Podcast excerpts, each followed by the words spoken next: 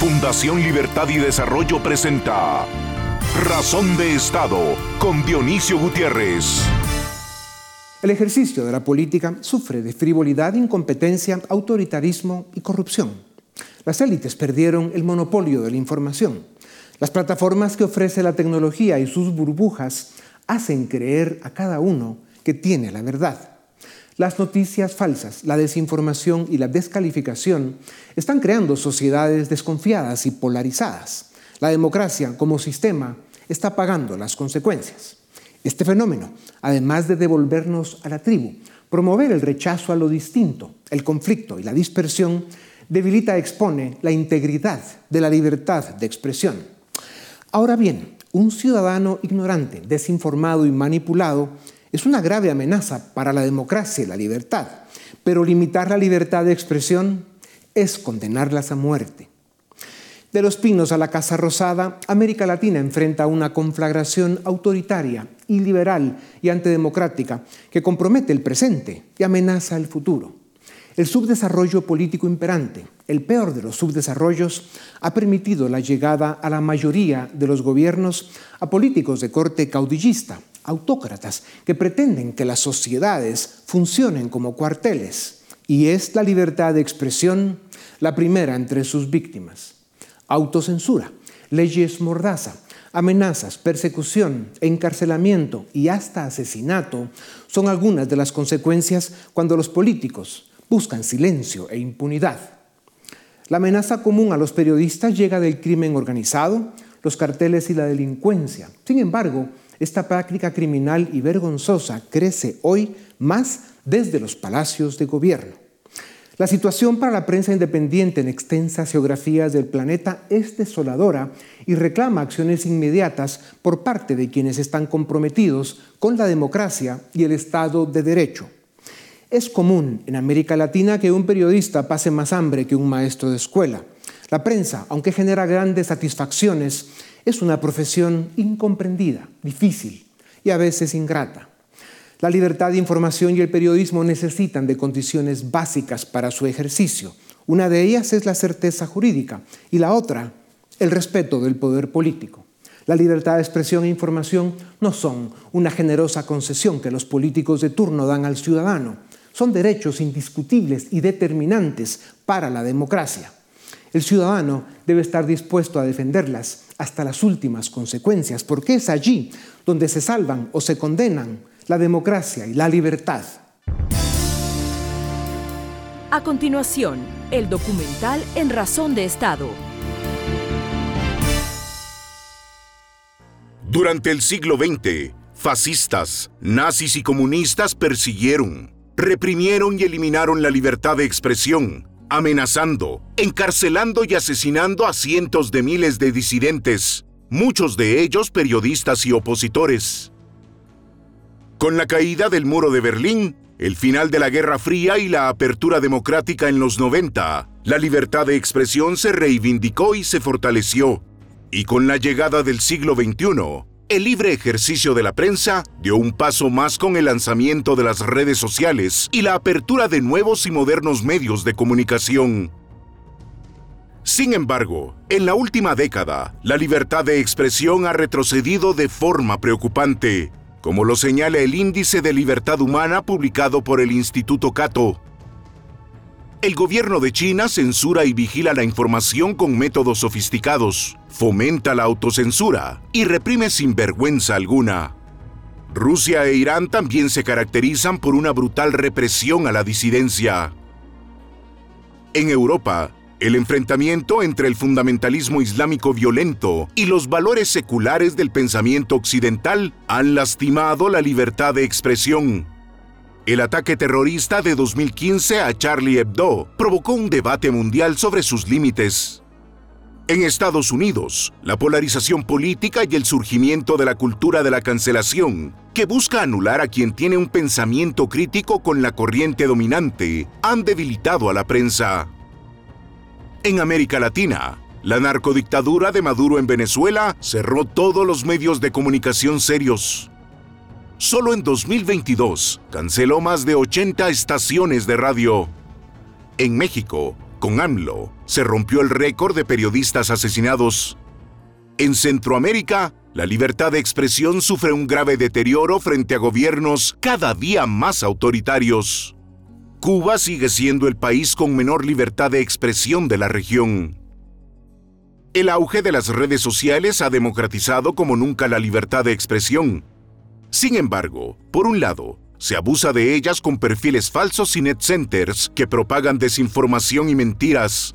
Y por el otro, los gobiernos y las gigantes tecnológicas pretenden regular su contenido. En este campo, las sociedades del mundo tienen mucho espacio para mejorar. A los déspotas, los corruptos y los intolerantes les incomodan las voces críticas y disidentes. Desean que desaparezca la libertad de expresión. Y con la grave degradación que sufre la política en el mundo, la tendencia indica que la situación empeorará antes de que la libertad de expresión y el pluralismo vuelvan a brillar. Los ciudadanos deben comprender que sin libertad de expresión y de prensa, el ejercicio del poder político se convierte en algo arbitrario, peligroso y destructivo. El desarrollo de las naciones es directamente proporcional a sus niveles de libertad, en especial la libertad de expresión. Cuanta más libertad, mayor bienestar. La libertad de expresión nació entre los siglos XVII y XVIII y se consagró como un derecho inalienable del ser humano. La libertad de expresión es el sello de distinción de las democracias liberales y republicanas que han alcanzado el desarrollo. Los pueblos del mundo pueden y deben defender, rescatar y fortalecer el valor más grande que ofrece la libertad. El poder expresar lo que se piensa y se siente con certeza y garantías de que su opinión será respetada. Estamos a tiempo. A continuación, una entrevista exclusiva en Razón de Estado. Amenazas, persecución, violencia, cárcel y asesinato son las prácticas cada día más presentes contra la prensa libre e independiente en demasiadas geografías del planeta. En el mundo de hoy, con las redes sociales e infinitas fuentes de información, muchas poco confiables, las sociedades, los ciudadanos han perdido de vista la importancia estratégica y determinante que tiene la libertad de expresión para defender la democracia y el Estado de Derecho. Las nuevas generaciones, que en muchos casos desconocen el origen del bienestar y las libertades de que hoy gozan, se equivocan en su indiferencia y tolerancia excesiva con los abusos de gobiernos autoritarios en contra de lo que filósofos e historiadores consideran como la mayor de las libertades, la libertad de expresión. Para conversar sobre el estado de esta libertad en América Latina y el mundo, tengo el gusto de presentarles a Ian Vázquez. Es vicepresidente de Estudios Internacionales en el Cato Institute y dirige el Centro para la Libertad y la Prosperidad Global también en el Cato Institute. Es coautor del Human Freedom Index, ha publicado artículos en diarios de Estados Unidos y de América Latina y da entrevistas a cadenas televisivas y radiales en todo el continente. han bienvenido a Razón de Estado. ¿Cómo están hoy las amenazas, la represión, encarcelamientos y asesinatos contra periodistas y medios de comunicación en el mundo? ¿Y cómo compara América Latina? Muchas gracias eh, por la invitación.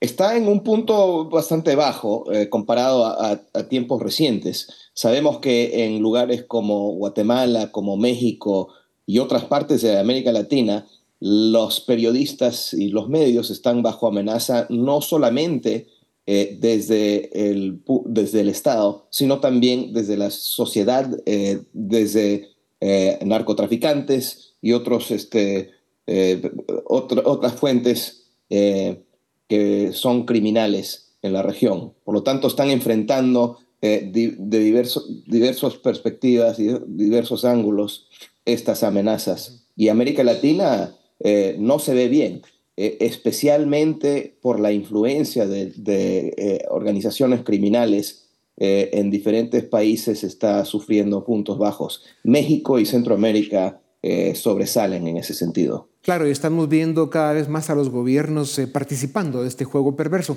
Y en, el índice de libertad humana que publica el Cato Institute, el 94% de la población mundial vio reducida su libertad en 2020. Es cierto, pasamos por una pandemia mal gestionada en la que a muchos nos encerraron, pero ¿cuánto de esa libertad reducida se debe al aumento de gobiernos autoritarios? Bueno, es que los gobiernos se volvieron más autoritarios durante eh, la pandemia y es que eso es lo que típicamente ocurre cuando hay momentos de, crisis. Lo vimos en el año 2008 durante la crisis financiera, en que empezó a nivel global la libertad a, caer lentamente, pero nada comparado con el momento de la pandemia en que realmente se redujo de una manera dramática la libertad eh, humana en el mundo. Por lo tanto, eh, esa reducción de libertad se vio no solamente en gobiernos autoritarios, sino también en gobiernos que nosotros llamamos eh, democráticos. Es, esa pandemia fue una amenaza a la libertad en todo el mundo democracias no y no democracias, países ricos y países eh, pobres. O sea, estos gobiernos se quedaron con el virus, pero del autoritarismo. Ian, ustedes afirman en su estudio que de las 10 jurisdicciones donde más decreció la libertad fue en países autoritarios como Siria, Nicaragua, Hungría, Venezuela, El Salvador, Hong Kong, entre otros. Hay varios latinoamericanos en la lista. ¿Qué nos pasa? Bueno, es justamente un problema que se ha estado dando, como sabemos, en la región durante los últimos eh, años, en que ha regresado el autoritarismo. Eh, generalmente viene de la izquierda, pero no es solamente eso. No sé cómo llamar el autoritarismo de El Salvador. Algunos dicen que es de derecha, algunos de izquierda, pero al fin del día estos regímenes parecen, eh, son muy parecidos en, realidad. Y es que ha, habido una vuelta a la intolerancia, al autoritarismo, y eso eh, es lo que está caracterizando América Latina en este momento, después de, muchos años en que algunos países, El Salvador fue uno de ellos hace años, que sí había logrado grandes avances en términos económicos y, y indicadores de bienestar humano. Por lo tanto, eh, es eh, preocupante que la región sigue siendo tan errática y pendular en términos este, de, su política. Pero estamos viendo en algunos países eh, como Chile, como Argentina, que hay una que, que, hay quizás una ola que está empezando en contra de eso y el, péndulo está volviendo a otro lado. Sí, la, corrupción de la derecha en muchos casos y luego el populismo de izquierda que también es corrupto, pues nos tienen en este péndulo de un grupo de autoritarios a otros, ¿no? Pero sin duda alguna, como ya decías hace un rato, América Latina pasa por un momento complejo. ¿Cómo explicarles a los ciudadanos libres del mundo que al perder las plataformas y los medios a través de los cuales vive y se expresa la libertad de expresión puede ser el final de sus libertades civiles? Bueno, mucha gente dice, yo creo que con, cierta razón, que la libertad de expresión es este, una de las libertades claves eh, dentro de toda la libertad. Si se pierde la libertad de expresión, se pierde toda eh, la libertad. Y creo que hay bastante de verdad ahí, porque si un país, si una sociedad tiene la libertad de expresión, es además una expresión de la tolerancia que una sociedad tiene que tener para convivir con gente que es de, distintos puntos de vista, de distintas eh, religiones, de distintos este, pensamientos políticos. En el momento que se pierde eso, es una señal de que hay algo muy mal dentro de la sociedad. Ahora, una cosa es la tolerancia una cosa es la tolerancia y otra muy distinta es y debe ser eh, el valor, el coraje para defender la libertad de expresión desde las plataformas ciudadanas, desde el ciudadano en lo individual. ¿Esto se está logrando? Se está intentando de hacer, pero este, con, con, con mucho esfuerzo y es muy difícil. Veamos los casos más difíciles dentro de, dentro de América Latina. En México hay eh, muchos periodistas que que han sido asesinados. Por lo tanto, lo que se ve es un aumento de la autocensura, no solamente en México, sino, en otras partes. Para no hablar de los regímenes dictatoriales, como es el caso de eh, Venezuela o de eh, Cuba, donde claramente hay, una censura o represalia, para no hablar de autocensura además. Incluso en esas sociedades hay eh, esfuerzos ciudadanos para eh, eh, hacer periodismo, pero bajo condiciones muy extremas. ¿Por qué el mundo tiene cada día más sociedades y gobiernos indiferentes del mundo desarrollado, donde las democracias y las instituciones democráticas son sólidas, pero es en diferencia eh, a la asfixia que sufren democracias y libertades en otros países del mundo. ¿Estamos caminando a una era global de dictaduras y autoritarismo? Me gustaría pensar que no, yo creo que es muy temprano para llegar a una conclusión así. Eh, sin ninguna duda, durante los últimos 15 años ha habido ese aumento, ese auge del populismo, de diferentes formas de eh, lo que podemos llamar el no liberalismo, eh, eh, eh, nacionalismos, pachismo en, Rusia, un regreso al autoritarismo comunista en, China y todo tipo de, populismos autoritarios en democracias y, no democracias. Así que veremos cuánto pueden durar. Yo creo que la pandemia nada más hizo que todo fuera peor pero ahora estamos viendo que algunos países están recuperando sus libertades mientras que otros no lo están haciendo o no tanto y vamos a ver probablemente una brecha entre los países más libres y los menos libres. Por lo tanto, eh, quizás lo que vamos a ver es que el mundo se está dividiendo más que antes. ¿Qué papel está jugando la tecnología y la creciente cantidad de plataformas de información, muchas de ellas manejadas por estados criminales, mafias internacionales y grupos de interés? Bueno, sabemos que, que las nuevas tecnologías de, medios sociales pueden ser polarizantes. Eh, me parece que la respuesta no es regularlas o censurarlas como algunos quieren hacer en, Estados Unidos y otros eh, países, sino este, descubrir nuevas formas de convivir con ello, de, que las mismas empresas se moderen, de que haya competencia dentro de, dentro de eso. Por supuesto que es como toda tecnología, que se puede usar para bien y para mal, y los gobiernos y las eh, organizaciones criminales y otros este, actores lo están usando para mal. Pero eso ocurre cada vez que hay nueva tecnología y tenemos que eh, aprender a vivir con ello y ajustarnos. O sea, el tipo de libertad de expresión que usan los criminales para mal se puede considerar una amenaza a la libertad de expresión democrática, informada y dentro del Estado de Derecho? Bueno, por supuesto que, se podría, como cualquier, este, como cualquier eh, uso de la libertad de expresión, cuando eh, se expresa, digamos, a favor del nazismo o del comunismo o de un tota-, alguna dictadura, eso puede considerarse una amenaza al bienestar o a la democracia en sí. Lo que pasa es que hasta qué punto puede llegar eso. Hemos visto que está creciendo el, populismo en países democráticos. Hay que estar atento, eh, eh, hay que prestar mucha atención hacia ese, e, ese desarrollo. Pero yo no diría que en Estados Unidos la democracia está a punto de, caer. En los países que presumen de ser democracias, la prensa tiene un comportamiento muy similar. Los periodistas son curiosos e incisivos, pero cada día vemos más democracias que presumen de liberales que están amenazando la libertad de expresión. Países como, como Suiza, Nueva Zelanda, Estonia, Dinamarca, Irlanda, el mismo Estados Unidos, Canadá, Japón y el Reino Unido y otros ejercen, practican en general un riguroso respeto a la libertad de expresión y a la prensa.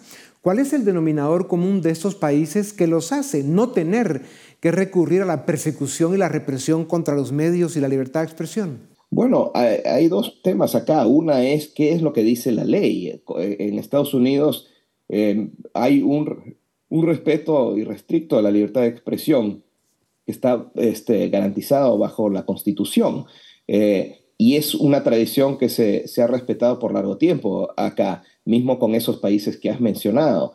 Pero eh, hay lo que se puede llamar la cultura de la, libre expresión. Y eso está eh, sufriendo amenazas en Estados Unidos y demás lugares donde existe esa cultura de la cancelación, donde se están autocensurando muchas personas, como nunca lo hacían antes, en conversaciones, en plataformas públicas, etcétera, porque creen que van a sufrir represalias en el mundo privado, en sus mundos sociales, por decir lo que ellos piensan. Por lo tanto, estamos viviendo en todos estos países un momento de intolerancia que tarde o temprano se puede traducir a un cambio de políticas o de instituciones en estos países. Claro, es evidente que eh, los gobiernos autoritarios que están persiguiendo a la prensa lo que buscan es esconder su corrupción, eh, obviamente lo que pretenden es impunidad y bueno, acallar a quienes los señalan y los exponen. Ian, ¿por qué los ciudadanos deben comprender entonces que en la no defensa de la libertad de expresión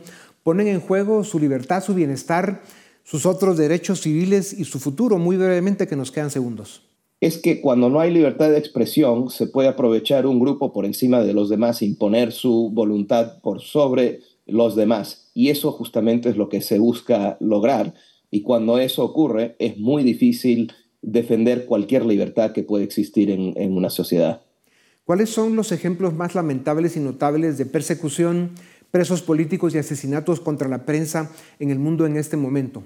Bueno, eh, Turquía tiene la, es el país que tiene más eh, periodistas encarcelados que cualquier otro país, por lo menos en términos de, población. Por lo, eh, China también.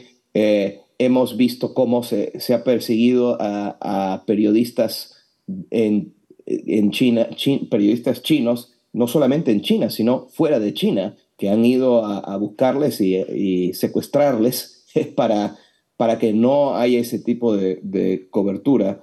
Ahí van algunos ejemplos, para no hablar de, los ejemplos latinoamericanos donde eh, se sufren claro. represalias. O el periodista del Wall Street Journal que está en, Rusia también como un prisionero político. Las democracias liberales y las organizaciones internacionales, pero en especial los ciudadanos libres que aprecian su libertad, deben, debemos trabajar juntos para promover y proteger las libertades civiles. La primera, la libertad de expresión. Ian Vázquez, tienes mucho trabajo por delante, al igual que quienes estamos comprometidos con la democracia liberal y republicana. Gracias por tu tiempo. A ustedes también gracias por acompañarnos una vez más. Esto es Razón de Estado. A continuación, el debate en Razón de Estado Bienvenidos al debate de Fundación Libertad y Desarrollo. Hoy vamos a discutir sobre las elecciones de Guatemala que se realizaron ya hace más de una semana y que al momento, lamentablemente, todavía no ha finalizado este proceso. Vamos a tener a dos expertos, a dos abogados, que nos puedan dar luces acerca de lo que está pasando con las elecciones en nuestro país. Eh, Julio Saavedra, quien además de ser abogado fue en el 2019 miembro de la Junta Electoral del Distrito Central, y Edgar Ortiz, director del área legal de Fundación Libertad y Desarrollo. ambos muchas gracias. Eh, Edgar, quisiera iniciar contigo y la verdad es que le voy a hacer la pregunta a ambos. ¿Hubo o no fraude electoral? Esa es la gran duda que existe en este momento. Paul, gracias eh, por, por todo. La pregunta es súper importante. Si hubo fraude en la elección, la respuesta contundente es no. Eh, fraude ocurre cuando se alteran los resultados de un conteo de votos a gran escala para cambiar la voluntad de los electores. Y eso en Guatemala no solo no ocurrió, sino que luego Julio, que, que ha estado en, Junta Electoral, nos podrá complementar, es virtualmente imposible. Hubo más de 22 mil mesas de votación en Guatemala, con lo cual hubo más de 78 mil, 80 mil voluntarios necesarios para integrar esas mesas todas las mesas eh, de votación que la gente vio el día de las elecciones están conformadas por voluntarios, ciudadanos voluntarios como usted, como yo, eh, quienes fueron los encargados de custodiar los votos. Ellos contaron los votos en presencia de los fiscales de los partidos, anotaron a mano los resultados, le dieron una copia de cada acta, de cada mesa a los fiscales de los partidos. Había otra junta arriba de ellos, que es la Junta Electoral Municipal, quien recibe de estas juntas receptoras de votos copia de todos los resultados de todas las mesas de los respectivos municipios, quienes a su vez, otra vez, pues hacen un proceso de, digamos, de copia fidedigna de datos y eso al final se traslada a las juntas electorales departamentales. Entonces, imagínense, en ese proceso, en esa cadena de custodia de documentos y en esa cadena eh, de, de cuidado y de protección de los ciudadanos, es imposible en Guatemala, afortunadamente, hacer un fraude en el conteo. Y eso creo que es muy importante que la población lo sepa porque es el, esa es la base y la fortaleza de nuestro sistema. Ahora, Julio, siendo un poco abogado del diablo, eh, Hemos visto que en redes sociales han subido algunas actas, eh, las famosas actas 4, en donde pues se pueden ver tachones, se puede ver que le hacen falta incluso que se hayan llenado algunas casillas. Eh, en algunos casos las cifras que se manejan pues pareciera que no, no cuadran, no suman. Eh, entonces, claro, hay personas que dicen, bueno, pues hay ciertas anomalías. ¿Qué se puede responder ante eso, Julio? Y sobre todo en tu experiencia como parte de una junta electoral. Sí, gracias. Definitivamente, fraude total y absolutamente descartado. Coincido plenamente con la respuesta de Edgar y completísima. Con relación a lo que estás planteando, Paul, acá la respuesta es, esas actas son el resultado de un proceso denominado escrutinio. El escrutinio consiste en precisamente darle el valor, calificar los votos, revisar cuántos votos válidos hay, calificarlos y asignárselos al partido político que el votante eh, pues eh, se manifiesta claramente como su intención en esa boleta. Entonces, en ese acto de escrutinio que se da al cierre de la votación, están presentes los fiscales y pueden participar los fiscales de todos los partidos políticos que así lo deseen y estén acreditados. De manera que eh, al existir esos errores en la, documentación de ese escrutinio, la Junta eh, Receptora de Votos tiene la potestad de enmendar ese error. Y esa enmendadura o esa corrección de su error se da mediante un mecanismo legal que es testar, es decir, con, una, eh, con, una, con un guion, tachar el, el dato equivocado y consignar el dato correcto, siempre y cuando estos testados se hagan constar en la propia acta. De manera que no tenemos que alarmarnos por encontrarnos con actas que estén con, con muchas enmendaduras, siempre y cuando esta acta esté firmada por fiscales de los partidos políticos, pero especialmente por los miembros de las juntas receptoras de votos. Esto es muy importante porque toda nuestra, nuestra, digamos, la validez y transparencia de nuestro proceso electoral al final gravita en la responsabilidad de los miembros de juntas receptoras de votos, que son los que llenan esas actas y dan fe como ciudadanos independientes que son y totalmente honestos, más de 80 mil, yo creo que fueron más de 100 mil ciudadanos que de manera voluntaria y, honesta se encargaron de hacer ese escrutinio. Entonces, venir a cuestionarlos con una palabra tan fuerte como fraude, además de injusto, es de meritar el trabajo que ellos hicieron en ese objetivo. Ahora, Julio, Entonces, ¿qué es lo, Sí. Perdón que te interrumpa, pero en el caso específico del Distrito eh, Central, em, lo que se dice es que la Junta, en este caso, contrató a una empresa para transmitir los datos y falló. Y, pareciera que eh, a mitad de la noche dice, bueno, no me está funcionando, cancelo el contrato y entonces me adhiero al sistema que había establecido el Tribunal Supremo Electoral. Algunos creen que ahí pudo haber ocurrido algo. Tú estuviste en esa junta en 2019. ¿Qué crees que pasó y cómo lo tenemos que interpretar? No, a ver, importantísimo ese tema. El artículo 108 del reglamento de la ley electoral y de partidos políticos es clarísimo en establecer que para todo el escrutinio y, y la transmisión de resultados, el único software o el único programa de computación que puede darse es el que está a cargo del Tribunal Supremo Electoral a través del Centro de Procesamiento de Datos de, del Tribunal Supremo Electoral. De manera que ninguna junta, ninguna, tiene la potestad, la, la potestad ni la facultad legal de contar con un sistema de transmisión de resultados. Eso es completamente ilegal. El único sistema de transmisión de resultados que puede existir es el contratado por el propio Tribunal Supremo Electoral.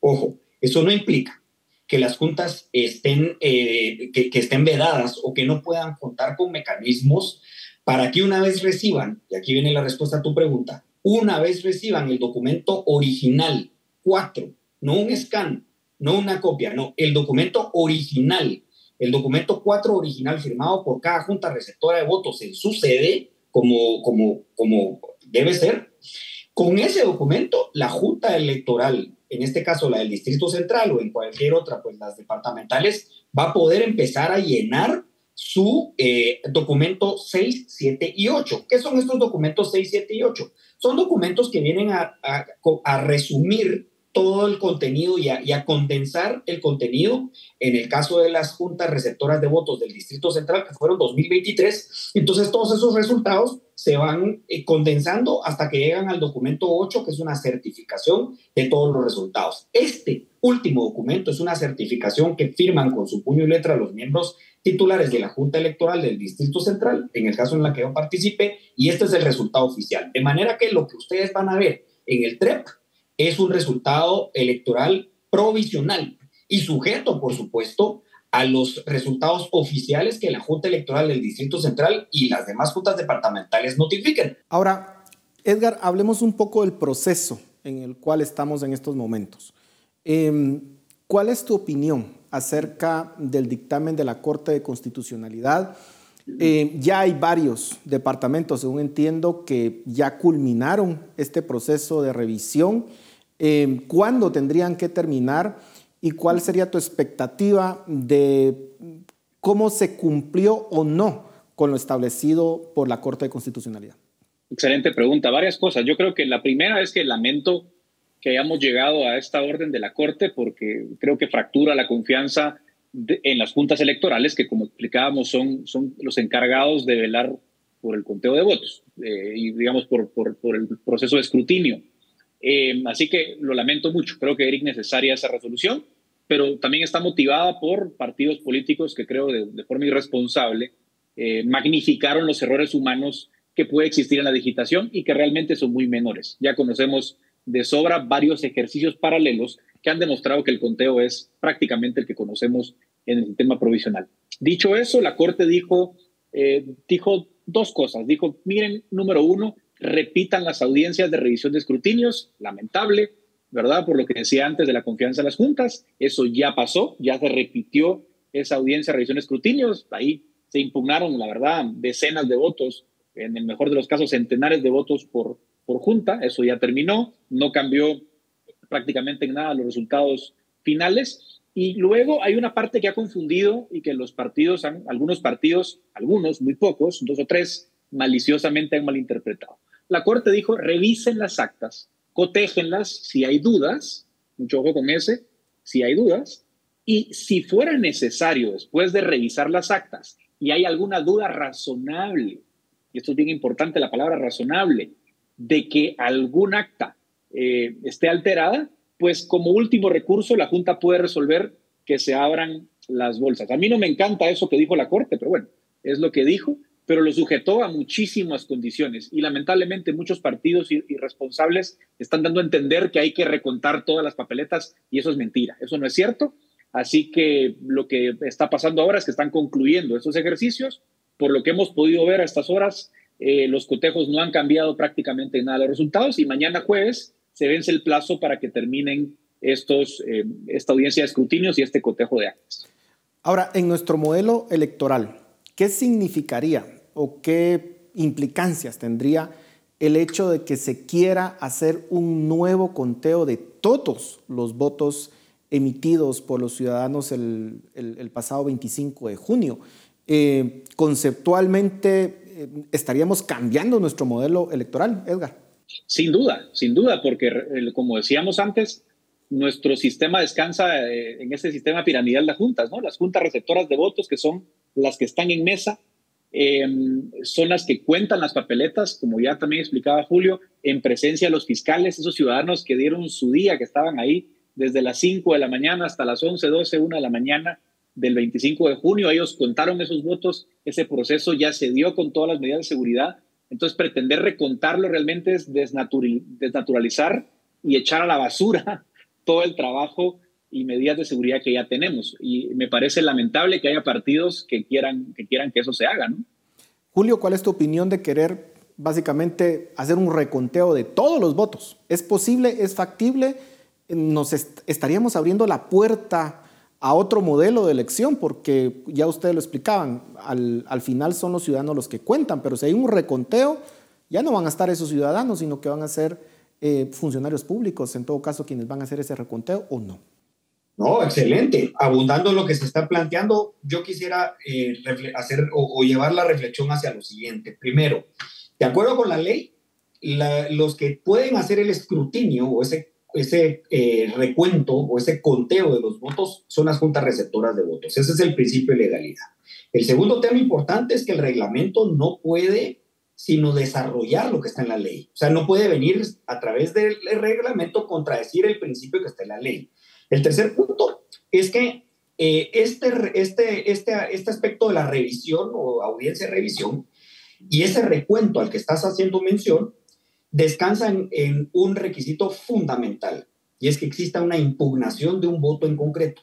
O sea, no puede generarse ningún tipo de alteración al resultado que conste en el acta 4 si no hay una impugnación que habilite esa posibilidad. Entonces, ojo, esto es importantísimo porque la Corte de Constitucionalidad en su auto, mediante el cual otorga el amparo provisional, ahí deja ciertas cuestiones y ciertas ventanas abiertas para poder em, habilitar en la interposición de nuevas impugnaciones que no hubieran sido las que plantearon los fiscales en el momento del escrutinio. ¿Por qué digo esto? A ver, voy a ordenar el proceso. Durante el escrutinio, si hay un fiscal que es el único habilitado para impugnar, si hay un fiscal que no está de acuerdo con la calificación de un voto, entonces el fiscal impugna esa calificación que se le da. Una vez está hecha esa impugnación, el presidente de la Junta Receptora de Votos le da una copia a ese fiscal.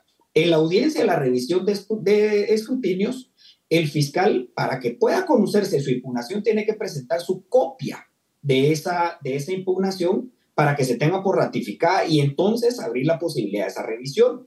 Y aquí viene el tema. Fíjense, voy a, voy a decir algo súper eh, delicado, como quieran verlo, pero es lo que está. El artículo 111 de del reglamento de la ley electoral y de partidos políticos, me voy a permitir dar una rápida y breve lectura, Paul y, y Edgar, sí establece que puede procederse a la apertura, leo textual, proceda a la apertura de la respectiva bolsa electoral y a comprobar las causas de impugnación mediante el examen respectivo de los votos o bien su recuento conforme fuere necesario según el motivo de impugnación. Entonces, esto es lo que está dando lugar a esa interpretación de que haya un recuento y que, se, y que al estilo de Florida en Estados Unidos, entonces aleguemos que se cuenten todos los votos. Eso no es posible. No es posible. Lo que sí es posible es que mediante una impugnación sea la Junta Electoral Departamental la que tenga a su disposición este tipo de herramientas. Nunca se ha hecho, nunca se ha hecho un, un recuento y lo que estoy planteando, Paul, es que tiene que haber una impugnación específica de un voto que lo habilite. No podemos venir y decir, yo impugno toda la elección, toda la Junta, por favor, vuelvan a votar. Eso no, porque la propia ley establece en el reglamento el mecanismo de escrutinio, el, el, reglamento, perdón, y en este mecanismo de escrutinio claramente establece que cuando hay diferencias respecto del conteo, el presidente tiene que hacer un recuento y si no está de acuerdo alguien, se, hace, decide por mayoría. Entonces no es posible hacer un recuento de votos. Bueno, ya se nos está terminando el tiempo y nos quedan pocos segundos en realidad, pero veamos un poco hacia futuro. Eh, una vez concluido este proceso, ¿qué es lo que ustedes esperarían? ¿Cuáles son los escenarios? Ya ustedes mencionaban que podrían venir otras acciones legales. Eh, ¿Cuánto más se puede alargar esto? Eh, porque básicamente no hemos entrado a la segunda vuelta electoral y hay que decirlo, muchas organizaciones de sociedad civil, incluido pues prácticamente todos eh, los gremios del sector privado han emitido eh, comunicados contundentes indicando que la segunda vuelta electoral tiene que realizarse el 20 de agosto. ¿Cómo estamos con tiempos? Eh, Edgar, y muy brevemente porque nos queda muy poco tiempo. Sí, voy a ser súper breve porque sé que no tenemos tiempo. Punto número uno, tiene que ser el 20 de agosto la segunda vuelta. Punto número dos, la Corte dijo que si hay impugnaciones finales esas eh, se, se, hacen a partir de mañana jueves y hay 15 días para resolver. Súper importante, Paul, tener resultados a la brevedad, porque al no haber candidatos oficiales en segunda vuelta, ni siquiera pueden hacer campaña y eso es grave en términos de los derechos que tienen los partidos. Y último punto, Paul, aprovecho este espacio para agradecerle profundamente su trabajo a las juntas electorales que han tenido que soportar todos estos eh, retrasos que han ocasionado los fallos judiciales. Julio, tu conclusión en 15 segundos. Gracias. Fortalecimiento de las juntas. Yo creo que mediante este mecanismo las juntas electorales van a salir fortalecidas. Están dando una muestra de determinación y de objetividad. Las juntas electorales son los órganos autónomos en los que descansa nuestra elección, juntamente con las juntas receptoras de votos. Así es que eh, mi conclusión es esa. Eh, exhorto a que, a que las juntas sigan siendo apoyadas y, y, de verdad aplaudamos su labor. Muchas gracias. Gracias a ustedes por su análisis y me uno sin duda alguna a ese agradecimiento a más de 100 mil guatemaltecos que ese día madrugaron, muy probablemente llegaron a las 4 de la mañana, salieron de ahí uh, después de medianoche para realizar un ejercicio cívico importantísimo, resguardaron nuestro voto, contaron nuestro voto y todo nuestro agradecimiento hacia ellos. Así que muchas gracias a ustedes por su análisis y a esos 100 mil guatemaltecos que son héroes de la patria, muchas gracias también. Nos vemos la próxima semana. Razón de Estado con es una producción de Fundación Libertad y Desarrollo.